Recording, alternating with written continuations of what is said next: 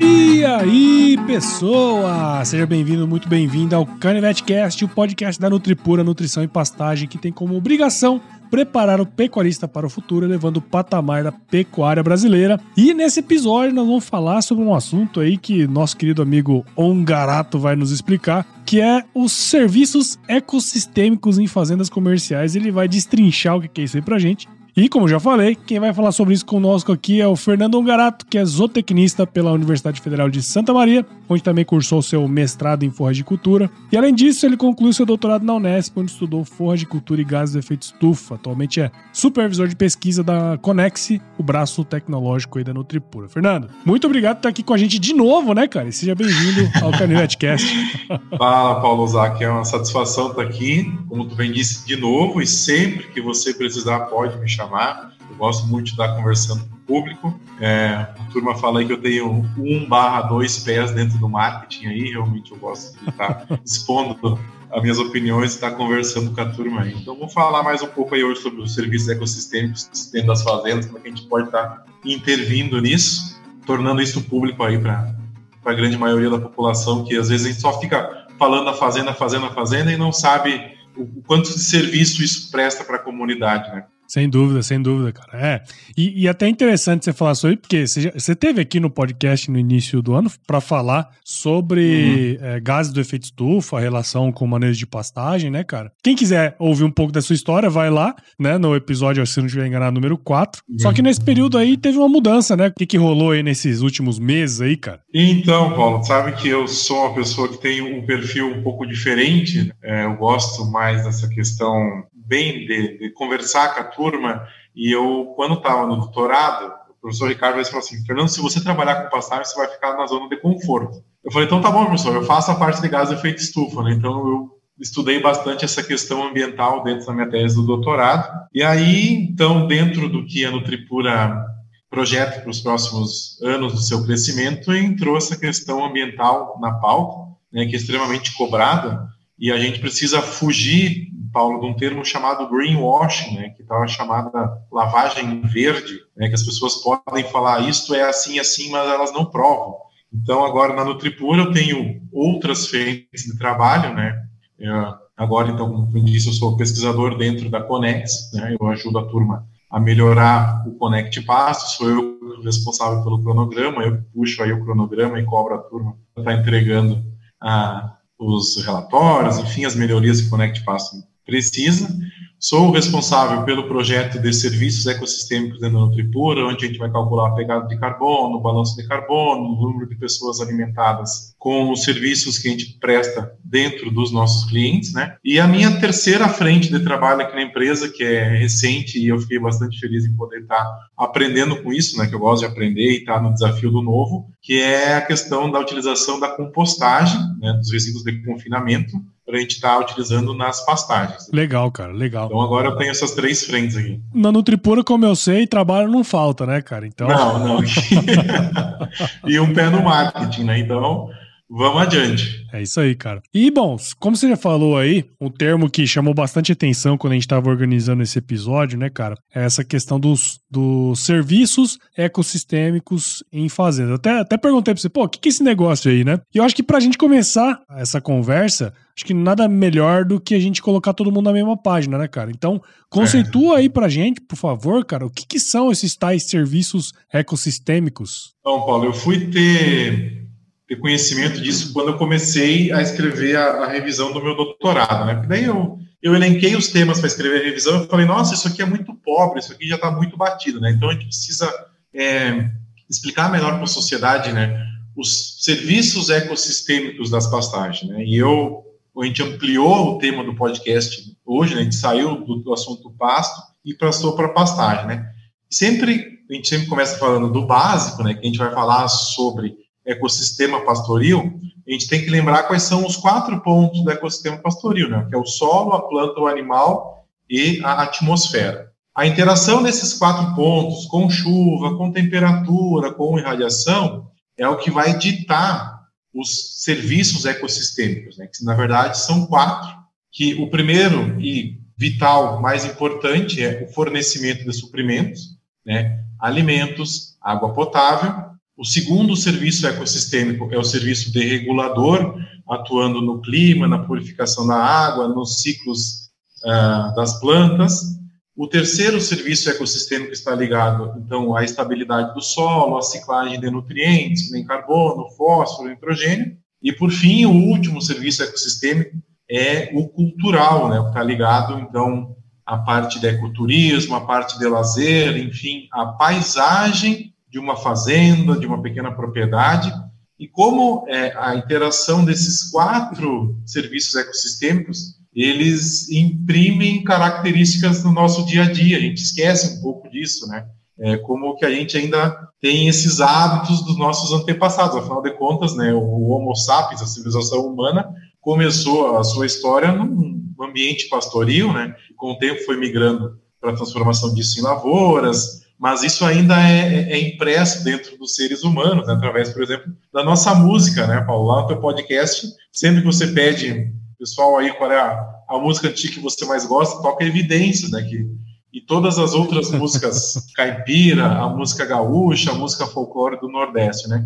Então, também no nosso vestuário, tem gente que tem tem um par de bota, mas não, não tem um cavalo, né, Paulo? E, mas é claro, isso é, é uma questão cultural que nossos antepassados enfrentavam, né, o, ecossistema pastoril, e isso foi sendo impresso no nosso dia a dia. Então, é, a combinação desses quatro serviços ecossistêmicos, né, fornecimento de alimentos, regulador, contribuição cultural, que ditam né, a, a, produção de alimentos, né. E aí uma coisa que sempre me chama muito a atenção é que as pessoas sempre fazem campanhas, fazem passeatas, ficam preocupadas assim com a destruição da floresta, o que está certo, né? Tem que se preocupar com isso mesmo, mas a gente tem que preocupar muito, Paulo, também com a produtividade desse ecossistema pastoril, a conservação de, desse ecossistema, né? Afinal de contas, é ele que vai estar tá gerando grande parte dos, dos alimentos que a gente vai estar tá, vai tá consumindo e a gente também tem que sempre se lembrar do cara que está lá cuidando, né?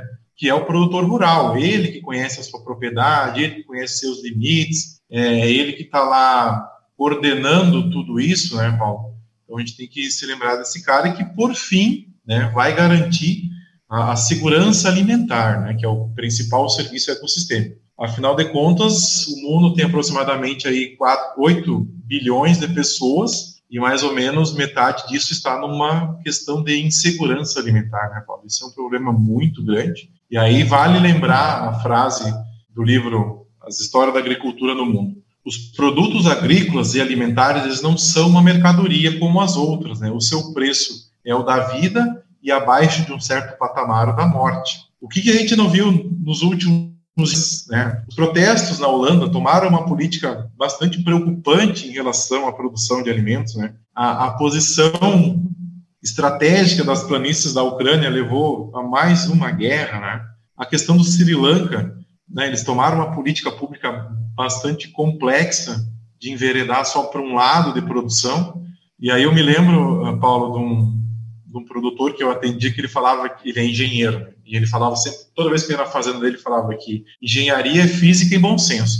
E nós que somos da, da área das rurais, né, certa forma, todos os nossos cursos, agronomia, zootecnia, veterinária, os afins, é cálculo e bom senso, né, Paulo? Então, assim, para ter a produção com os nossos serviços ecossistêmicos, cálculo e bom senso, né, para a gente fugir dessa questão da insegurança alimentar. E nós que somos da, da cadeia da carne mais envolvidos com a produção de carne, né, já foi dito isso aqui, eu repito, se nós manejarmos o pasto com ma, uh, manejo por alturas-alvo, né, ajustando a lotação, a gente consegue dobrar a produtividade por hectare. Né? E aí, Paulo, tem uma coisa assim que eu sempre gosto de, de comentar, né? Sabe que a gente vai ficando velho, a gente vai começando a contar a história. Né? a gente tem que ter o foco da solução e o foco do problema. Não sei se eu já comentei isso contigo na questão Estados Unidos e União Soviética, né? Que depois da Segunda Guerra Mundial é, começou a Guerra Fria e, e um dos braços da Guerra Fria era a corrida espacial, né? E precisava então se criar uma caneta que escrevia no espaço. Os norte-americanos, eles estavam focados no problema, né, e gastaram 1,2 bilhões do orçamento da NASA para criar uma caneta que escrevia no espaço e não conseguiram, não obtiveram sucesso, porque estavam focados no problema. Né. A União Soviética estava focada na solução. O que, que eles fizeram, Paulo? Compraram uma caixa de lápis. E a fricção do lápis contra o papel escrevia no espaço. E aí, em 1961, a União Soviética colocou o Yuri Gagarin em órbita, né? Porque eles estavam focados na solução. Então, baseado assim, sempre procurar ter o foco da solução, Paulo, nessa questão dos serviços ecossistêmicos, da insegurança alimentar, é, não é nenhum absurdo a gente falar que a gente tem que dobrar a produção de carne por hectare no Brasil, sabe? Ah, Fernando, mas é feio falar que a gente tem que produzir, é, dobrar a produção de carne. Olha, é o foco do problema, né? Eu quero ter o foco da solução para enfrentar essa insegurança alimentar que a gente vive, né? Basta lembrar que alguns dias atrás o governo norte-americano adotou a política, pediu o produtor norte-americano o double crop, né? Duas colheitas, né? E aí também nunca é demais lembrar que no Brasil da área total do Brasil, 20% é a área de pastagem, que a gente pode dobrar a produção nessa área de pastagem, né? mais ou menos 10% é a área de lavoura, e ainda a gente pode estar usando a integração lavoura-pecuária, né, que o Brasil é um grande professor no mundo nesse quesito aí, pode fazer duas colheitas de grãos, mais uma terceira colheita de, de produção de carne, né, sem desmatar, né, Paulo? Mas, assim, a gente precisa ter esse foco da solução, utilizar os serviços ecossistêmicos para combater a fome, né? Porque se a, a fome é o problema, né? É a produção sustentável, como ela é no Brasil, que vai, que vai solucionar isso. E isso é um ponto bem interessante, né? Você já até comentou aí sobre a importância das pastagens dentro uhum. desses serviços ecossistêmicos. A gente falou muito sobre isso também lá no episódio número 4, né? Sobre como uhum. um bom manejo de pastagens ele pode favorecer esse balanço de gases do efeito estufa, né, cara? E, e, eu lembro, assim, pra gente fazer uma, uma provocação aqui, né, cara? Eu lembro que naquele episódio teve uma pessoa que me, que me mandou uma mensagem falando assim, pô, essas, essas informações aí, elas, tipo assim, na aplicação prática disso no dia a dia, é bem complexo uhum. e tal, né? Parece que a gente está discutindo o sexo dos anjos, né? O que não deixa de ser verdade, uhum. porque a gente fala muito que existe, mas não vê uma aplicação prática uhum. desse negócio, né, cara? Agora, pensando do ponto de vista de negócio, lá o produtor, lá na fazenda dele, é, como, como que a gente pode usar essas, essas questões, esses dados acadêmicos? É, como que ele pode olhar isso e usar isso a favor dele, né? O que, que vocês estão organizando aí para que de fato esse negócio vire um, um, um, projeto bacana dentro da fazenda? Bom, Paulo, como eu comentei assim no, no começo uh, do episódio, e aqui na Nutripura a gente é cobrado por, por ter dados, assim, essa é uma questão muito intrínseca da Nutripura, está muito dentro do, do DNA, né? ter os dados da fazenda, ter os dados que o cliente gera, né? E aí vem aquela história, né? Se você errar o diagnóstico, você vai errar o tratamento. Então, a gente precisa começar a, a quantificar os valores, justamente para a gente estar tá podendo utilizar isso dentro da, da fazenda. Né? E aí, nunca é demais a gente voltar a lembrar disso, que a atmosfera ela é composta em torno de 78% de nitrogênio, 21% de oxigênio e 1% de outros gases. Tá? E aí nós para fugir daquele termo que eu comentei antes chamado o greenwashing, né? a lavagem verde. Aqui na Nutripura e na, em outras empresas, claro, né?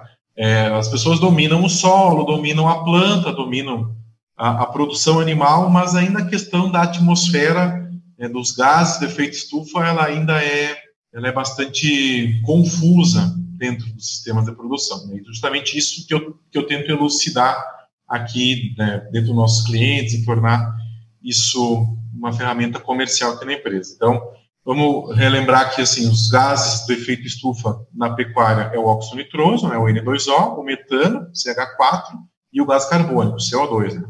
Uh, Para a gente ter uma moeda de comparação igual, a gente transforma tudo em CO2 equivalente, né? então a gente pega o valor de emissão de óxido nitroso, multiplica por 265. É, aqui vai uma correção do episódio anterior que eu falei que era 310, alguém me mandou mensagem, né? E a gente está aqui disposto a aprender sempre, né? Então, o valor atual para transformar óxido nitroso em CO2 equivalente a 265. E do metano, é, o valor de metano emitido vezes, vezes 25. Então, eu peguei dados, Paulo, da, da minha tese de doutorado, para começar a compor os cálculos aqui dos nossos clientes, e a, eu cheguei à seguinte informação: em um hectare ao longo de um ano, um sistema mais extensivo, ele emite mais ou menos 75 toneladas de CO2 equivalente. E disso, 3% é metano e óxido nitroso, né, que são os gases mais, mais criticados na pecuária. Uh, quando a gente pega um sistema mais intensivo, onde você tem um ajuste de lotação, faz uma adubação nitrogenada, emite mais ou menos 120 toneladas de CO2 equivalente, e disso 4,5% é óxido nitroso e metano. Aí, Paulo, tem uma coisa assim que eu quero lembrar e que a gente tem que reviver isso na nossa memória, nas nossas aulas de física, aulas de química, aula de biologia lá no colégio. Né? Que nada é permanente exceto a mudança e que esses gases do efeito estufa têm uma meia-vida, né? Então, o gás carbônico ele vai durar em torno aí de 200 anos na atmosfera, o, o metano 10 anos e óxido nitroso 150 anos. No dia de hoje, o gás carbônico, o metano, o gás carbônico de 200 anos atrás, o metano de 10 anos atrás e o óxido nitroso de 150 anos atrás está sendo mitigado no solo. É, e aí, desses mesmos valores, né, 210 e 150, esses gases vão estar sendo mitigados. Então, a gente não pode esquecer disso, né? Os uhum. ciclos da natureza, né? É, e, e, é uma coisa que, que o pessoal acaba não, não lembrando muito bem, né?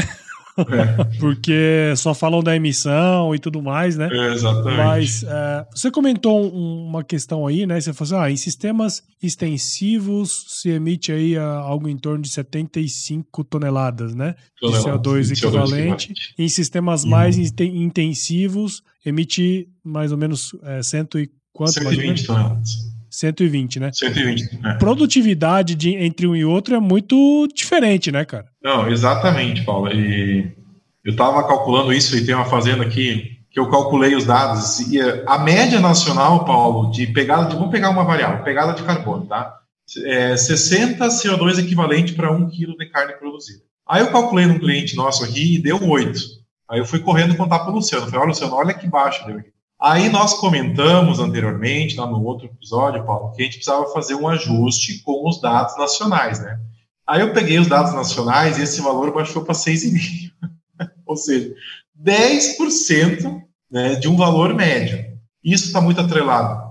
Taxa de lotação, utilização da terra, maior eficiência, manejo por altura, utilização de suplemento, né? A eficiência é, ela é melhorada quando a gente tem esse tipo sistema. Isso parece utópico, mas não. É, a gente produz mais carne na mesma área e, consequentemente, a gente diminui a pegada de carbono, né? Isso é muito interessante, porque, igual você comentou ali, que cada vez mais a, a sociedade, não necessariamente a nossa, né? A sociedade como um todo, ela tem olhado para isso com bons olhos, né? Então, se você mostrar que, é, de alguma maneira, esses sistemas mais intensivos emitem menos por quilo produzido, uhum. quer dizer, isso tem um potencial mercadológico fenomenal, né, cara? É, exatamente. Então, assim, vou falar um pouco sobre mitigação. Assim, é, falar de crise não é a solução, né? Já disse a música do Gaúcho da Fronteira. Há uns 15 dias atrás, eu assisti a, a reunião do Ministério do Meio Ambiente, onde no Brasil foi regulado o mercado de carbono, né?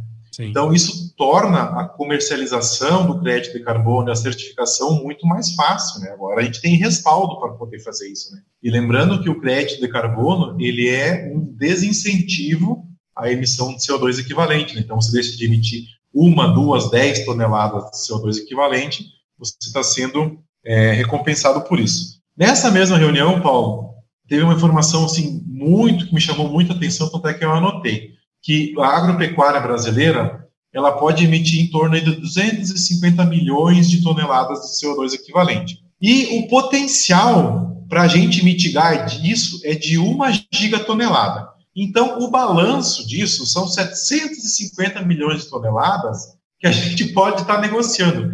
Veja o mercado que se desenha para a agricultura brasileira, para a agropecuária brasileira, né? E ganhar dinheiro por isso é muito importante né, para o fluxo de caixa dos produtores, já que a margem cada vez bem mais, mais estreita aí ao, ao longo do, dos anos, né? Sim. E quando a gente fala de mitigação, Paulo, sempre é bom lembrar a questão do metano e do óxido nitroso, né? Como é que a gente pode estar agindo dentro do sistema. Né? Quando a gente fala da mitigação de metano, é bem claro que existem duas formas, né? Melhorar o manejo da pastagens e fornecer suplemento concentrado para os bovinos, né? Então, quando você melhora a eficiência de colheita do seu pasto, você automaticamente melhora a digestibilidade, você vai estar diminuindo a, a emissão de metano interno. Né? Quando você fornece suplemento, também você consegue essa diminuição.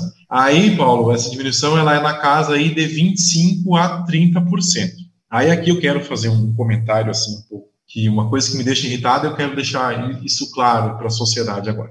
Esse valor de 25 a 30% da menor emissão de metano entérico, Paulo, quando a gente melhora a digestibilidade da forragem, quando a gente fornece suplemento, ele é um valor médio, tá? É, e eu deixei isso tudo escrito num, num texto que eu publiquei no, no blog da Nutripura, é, também num artigo que a gente acabou de aprovar aí com uma equipe grande de diferentes lugares, é, que eu contei toda essa história do metano principalmente do, do pessoal lá da Unesp de Jabuticabal, que teve um projeto temático nos estudou isso bastante tempo. Né? Lá dentro desses trabalhos, trabalhos do meu grande amigo Eric Dall'Antoni, da Andressa Berça, do Antônio Neto, do Elias São Vito, né? fica bem, os dados demonstram claramente isso, essa redução de 20% a 30% na média. O que, que eu escuto em palestras, Paulo, que me deixa um pouco chateado? Ah, as pessoas dizem assim nas palestras, foi observado uma redução na faixa de 40% a 50%. Só que elas esquecem de falar que esse valor observado, que pode ser observado sim, ele entra para compor a média, né? Então, na média, para a gente mitigar, diminuir a emissão de metano, varia aí de 25% a 30%. Cuidado com as informações que a turma deixa solta no ar por aí, né? E já em relação ao óxido nitroso, as formas a gente estar tá mitigando é, os gases de efeito é, nitroso, é utilizar fontes menos voláteis, né, de adubos nitrogenados, que nem sulfato de amônio, nitrato, né. Se o produtor comprou ureia, em função do preço, né, a ureia tem um maior teor de nitrogênio, tudo bem, mas a gente tem que ter cuidado no momento da aplicação, né, com a umidade do solo, o índice de área foliar, né, óbvio que sempre tem que fazer uh, o parcelamento dessa dose de nitrogênio para estar tá aplicando no solo, né, para a gente estar tá diminuindo a perda por óxido nitroso ou por amônia volatilizada. E em relação ao gás carbônico, Paulo, seja CO2 equivalente, né, a gente sabe que o solo e as árvores são os grandes sumidouros, né, os grandes mitigadores do CO2, né. E o pessoal lá da Embrapa Pecuária Sudeste tem um estudo que quando a gente é, maneja o ecossistema pastoril, maneja a pastagem, é, conforme o sistema de produção de uma a 30 árvores, eles conseguem neutralizar a emissão de gás de efeito estufa de um bovino né, ao longo da vida dele. Eu estava lendo o, o, plano ABC e a ideia do governo com o plano ABC+, né, plano ABC+, é plantar em torno de 4 milhões de hectares de florestas cultivadas. Aí eu fui conversar com a turma, quantas mudas de eucalipto cabem em um hectare, né, baseado nesse estudo da, da Embrapa Pecuária Sudeste, e eu, eu, faço muitos votos que o plano ABC tenha sucesso e consiga esses 4 milhões de hectares ou mais, porque só isso, Paulo, é, neutraliza em 135% a emissão dos gases de efeito estufa dos bovinos, né? Então, uhum. assim, soluções existem, né? A gente só precisa estar tá gerando dados, né? Como tu bem disse lá no começo da pergunta, para a gente estar tá mostrando para a sociedade, né? E fugindo do greenwashing, a lavagem, a lavagem verde, né? Mostrando os dados, ó, emitiu tanto, mas mitigou tanto, né? Questão é essa. Sim. É, cara, e, e, é muito louco isso, né? Porque provavelmente eu não sei como que você fez a conta, né? Que essa quantidade de árvore plantada, né? De floresta plantada, tem esse, esse capac, essa capacidade enorme de mitigar, né? Quer dizer, uhum. a gente ganha de dois lados, né? Quer dizer, a gente, a gente aumenta a produtividade, quer dizer, já, já, já diminui a quantidade de CO2 equivalente emitido por quilo de produto produzido, e ao mesmo tempo a uhum. gente é, sequestra esse carbono da atmosfera e, na verdade, a gente está meio que carbono positivo aí, né? Sim. A gente entrega mais carbono do que usa, né? Então isso é uma coisa bem interessante também, né, cara? É, a pecuária brasileira é agrosustentável, né?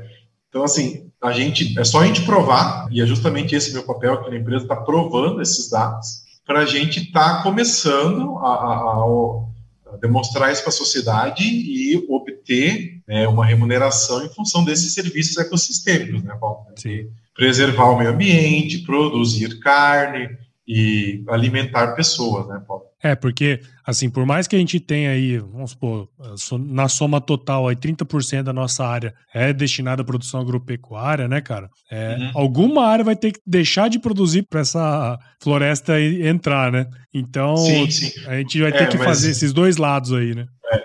Sabe, Paulo, que esses tempos eu fiz uma reunião com, com o pessoal do marketing do Nutripura e tem uma menina que ela é formada em filosofia, né? E aí, quando eu acabei a apresentação, ela perguntou assim, Fernando, o que é um hectare? E eu falei, ótimo, porque para mim é óbvio o que é um hectare, né? Sim. E aí, quando eu falei assim, que o plano ABC mais procura 4 milhões de hectares para fazer florestas cultivadas, para a gente ter uma, uma, noção, isso é a metade da área cultivada em grãos do Rio Grande do Sul. Então, a gente, é, que é um dos principais estados produtores, mas enfim, existem muitas e muitas outras áreas no Brasil que a gente está destinando e, e, obtendo e conseguindo esses 4 milhões de hectares. É, às vezes a gente perde a noção do, do tamanho que isso aí é, né, cara? E assim, é, na verdade, o plano ABC ele já é um baita plano de sucesso, né? Porque se a gente for uhum, pegar a quantidade uhum. de área já é, integração lavoura-pecuária, integração lavoura-pecuária-floresta que já existe, né? Inclusive clientes da Nutripura que fazem esse processo, né? uhum. né? Já é um plano de sucesso. Agora, implementar essa segunda parte aí, né? O mais aí, acho que vai ser. Uh, vai é. colocar a gente cada vez mais no hall de de países que produzem de forma sustentável, não tem dúvida. Exatamente. De verdade, né? Sustentável de verdade, né? não é de mentira, né? É óbvio que o, o, a produção no Brasil é sustentável, isso ninguém leva, mas assim, Paulo, precisa de dados para comprovar. É, e eu acho que essa iniciativa que vocês estão tendo de calcular dentro dos clientes é, é. perfeito, né, cara? Porque em Sim. breve vocês vão começar a acessar um mercado que praticamente nenhum pecuarista acessa hoje, né? É, e aí eu me lembro que assim, quando eu estava no doutorado, eles falavam, ah, Fernando, você vai trabalhar com gás, que besteira, o produtor não está nem aí para isso. Paulo, depois do podcast que a gente gravou, a quantidade de gente que foi fazendo me pergunta sobre essa questão de gás efeito estufa, é todos praticamente, todo mundo quer saber isso. Porque assim, o produtor foi cair da culpa em cima da pecuária, do produtor, tá, mas ele quem é que vai salvar o cara? E aí tem o Fernando que fala sobre isso, que entende isso, né? Está gerando dados justamente para a gente desmistificar é, esse problema. Legal, legal.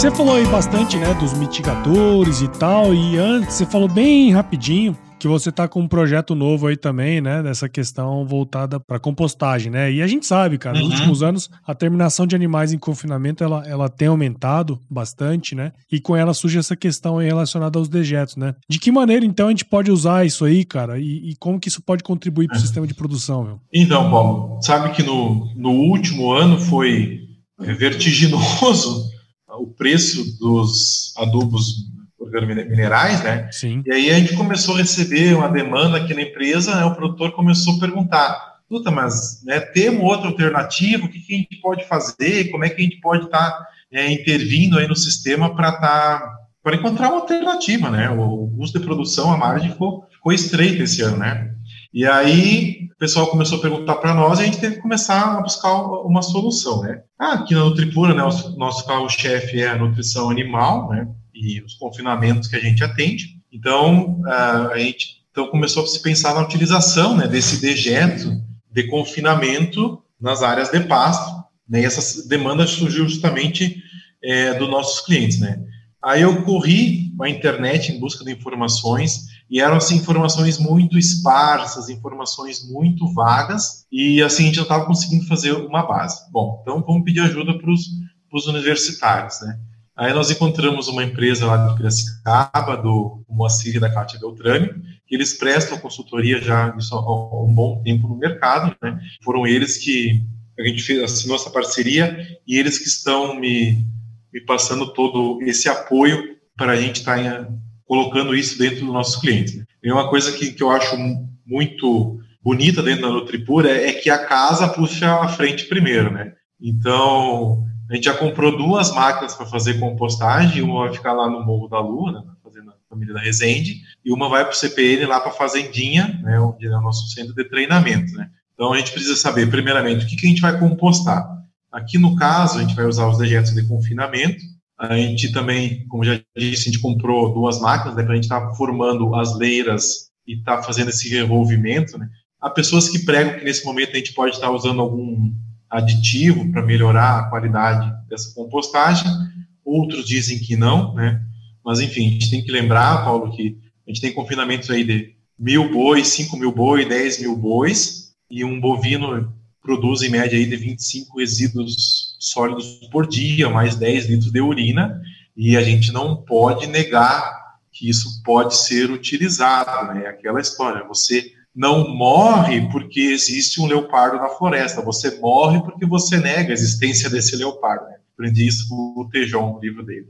Então, assim, dentro dessa serviços ecossistêmicos que o Nutripura está startando dentro dos seus clientes, né, é, a utilização dos dejetos de confinamento para não deixar isso atirado, isso ser um problema dentro da fazenda. A gente vai estar, tá, então, fazendo todo o tratamento disso para estar tá utilizando nas pastagens. Né? E aí que fique claro, Paulo, que a nossa ideia não é substituir o adubo mineral, não é isso. Mas, enfim, é construir uma fertilidade no solo, é reciclar esse carbono que está ali disponível, né, que acaba sendo perdido, aumentar a fertilidade dos solos ao longo do, do tempo, né, a gente sabe que nossos solos aqui no Mato Grosso eles são solos que têm uma ciclagem bastante rápida, então a gente precisa estar com esse aporte maior de de compostos carbonados, né, desse carbono no solo.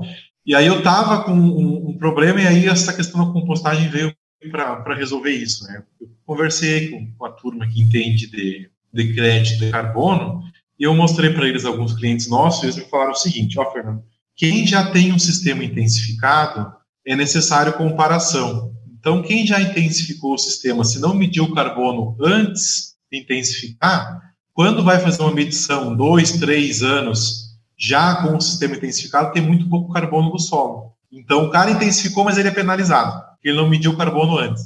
Então, assim, a utilização da compostagem vem justamente para contemplar isso também, aumentar o teor carbono no solo. E aí, Paulo, fecha assim com, com toda a ideia do projeto de serviços ecossistema né? que é a, a, os ciclos da natureza, né, nada mais que a utilização dos ciclos da natureza, né, é, a produção de alimentos, né, especialmente de carne, né, e aí tem, tem uma frase do pesquisador da, da Embrapa que a gente tem que, tem que lembrar, que diz o seguinte, Paulo, que existe uma história que precisa ser contada sempre. O Brasil promoveu uma das evoluções mais impressionantes da história na produção de alimentos em meio século o país deixou de ser importador, dependente de quase todos os produtos agrícolas, para ser um dos maiores produtores e exportadores de alimentos do planeta. E essa semana eu vi aí nas, nas redes sociais que o Brasil vai se tornar a Arábia Saudita dos alimentos. então, em termos de marketing, perfeita colocação, né? E no mundo como repito, né, 4 bilhões de pessoas em insegurança alimentar, né, nós precisamos estar atento a essa questão de dobrar a produção, tornar a produção mais eficiente, entender e utilizar da melhor forma os serviços ecossistêmicos. Afinal de contas, o Brasil ele é uma potência agrosustentável, utiliza uma pequena parte do seu território, né? 66% do território ainda é preservado. Não, muito legal, né, bicho? Assim, a gente para para ouvir, né, esse, todo esse trabalho que vocês têm feito. Parecia um negócio muito distante, né? Se a gente olhasse aí 5, 10 uhum. anos atrás, era um negócio bem distante. É. Agora parece que está um pouco mais palpável. E é bem interessante porque é, muita gente tem me, me perguntado sobre isso, por incrível que pareça, uhum. né? Uhum. Ah, como que é esse negócio do crédito de carbono? Como que funciona? Você já viu quem fez dinheiro com isso e tal, né? E, e eu acho que aí vem um, um, é um projeto é, como tudo aí que é feito na Nutripura, é um projeto que, que tem base uhum. sólida, né? Para de fato conseguir trazer vantagem para o produtor em cima disso, né? Porque sim, sim. até então a gente só tomava na cabeça, né? Um monte de gente falava um monte de coisa, e a gente não tinha como, é. como rebater. Agora acho que com informação, com dados, a gente pode chegar num patamar aí que, de fato, esse negócio vai começar a retornar, né? É, exatamente, Paulo. Assim, parecia uma utopia falar disso há 10 anos atrás. Assim, a ciência evoluiu muito nesse quesito. Só para te ter uma ideia, quando eu comentei lá dos valores de pegada de carbono, algumas fazendo nossos clientes aqui, eu demorei assim uns dois meses e meio, três, é, juntando dados, formando planilhas, né, consultando pessoas que entendem do assunto, né, para chegar em, em, valores confiáveis, para estar calculando a pegada, o balanço, e doravante a gente também vai estar tá conseguindo né, esse crédito de carbono. Né, afinal de contas, o produtor rural está lá prestando um serviço de produzir alimentos, de conservar o ecossistema, de mitigar gás de efeito estufa, mas ele tem que ser reconhecido. E aí vem essa questão do crédito de carbono para, vou falar assim, para refrescar o caixa da fazenda. É, é que é negócio. O produtor não vai ficar rico por causa disso, né, cara? Mas o que entrar já tá bom demais. Com certeza. E com a margem cada vez mais estreita, né, Paulo? Mas enfim, tem soluções, né? Sim, sem dúvida, sem dúvida. Bom, senhor Fernando Ongarato, cara, muito obrigado aí por você ter participado de novo aqui com a gente no Canivete Cash. Esse é um assunto que gera bastante dúvida, mas acho que à medida que o tempo for passando, vai ter um pouco mais de certeza, né? Agora, uhum. é, com os dados, com as informações que vocês estão coletando, vai ficar bem, bem interessante. Espero que quem escutou a gente até agora aqui, né, que a gente estava acompanhando é quem está escutando a gente aqui agora no carro, em qualquer outro lugar aí, você sabe muito bem, porque você escuta bastante podcast, né? Espero que o pessoal tenha entendido um pouquinho mais essa questão da prestação, né? De serviços ecossistêmicos é. e como que isso aí pode retornar de fato para o pecuarista, né, cara? Então, muito obrigado e parabéns de novo aí pelo seu trabalho, velho. Paulo, é um prazer estar aqui conversando com a turma. Sempre que você precisar, até que eu não esgotar o meu repertório de assuntos aí, pode me chamar. então, eu sempre fico à disposição. Né? A gente às vezes esquece mesmo de, de tornar público algumas coisas, né? É, isso já foi dito em outras oportunidades que é preciso melhorar a nossa comunicação, especialmente o pessoal do, do agronegócio. A gente sabe que a gente está fazendo tudo certo, beleza, mas a gente precisa comunicar a sociedade, senão a gente vai ser passivo de crítica sempre, né? É isso aí, cara.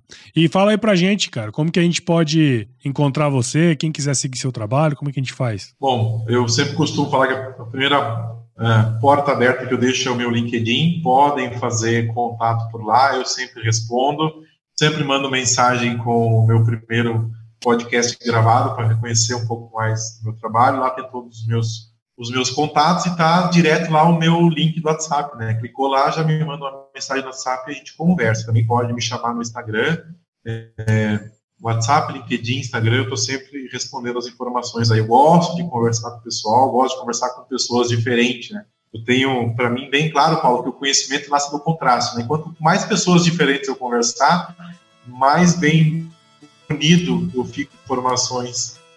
É isso aí, cara, muito bom. E ó, e você que ouviu esse episódio meu aqui, junto com conversando com essa fera aí, o Fernando Garato, tenho certeza que você gostou, né? Aprendeu alguma coisa ao longo desse, desse, desse bate-papo aqui. Então, se você aprendeu alguma coisa, considere compartilhar esse podcast com alguém, porque afinal é, o podcast ele cresce na medida em que você participa junto com a gente. O Canivete Cash ele está presente em todos os agregadores de podcast e você pode acompanhar também os episódios no Agro Resenha Podcast. Siga Nutripura nas redes sociais, basta procurar lá pro arroba Nutripura no Instagram, Facebook, LinkedIn e YouTube. E visite o site da Nutripura, www.com o www.nutripura.com.br e acesse lá o blog Canivete pra você viu, né? O Fernando já publicou esses dados, esses artigos lá no blog do Canivete, então lá você vai encontrar o melhor conteúdo técnico sobre pecuária aí na internet, tá certo? Isso aí, Fernandão. Obrigado, cara, de novo pelo seu tempo e fique com Deus aí, se chover no seu Exatamente, né? Deixa a horda tranquila. Satisfação, Paulo. Até uma próxima oportunidade. Forte abraço. Bom demais, cara. Valeu.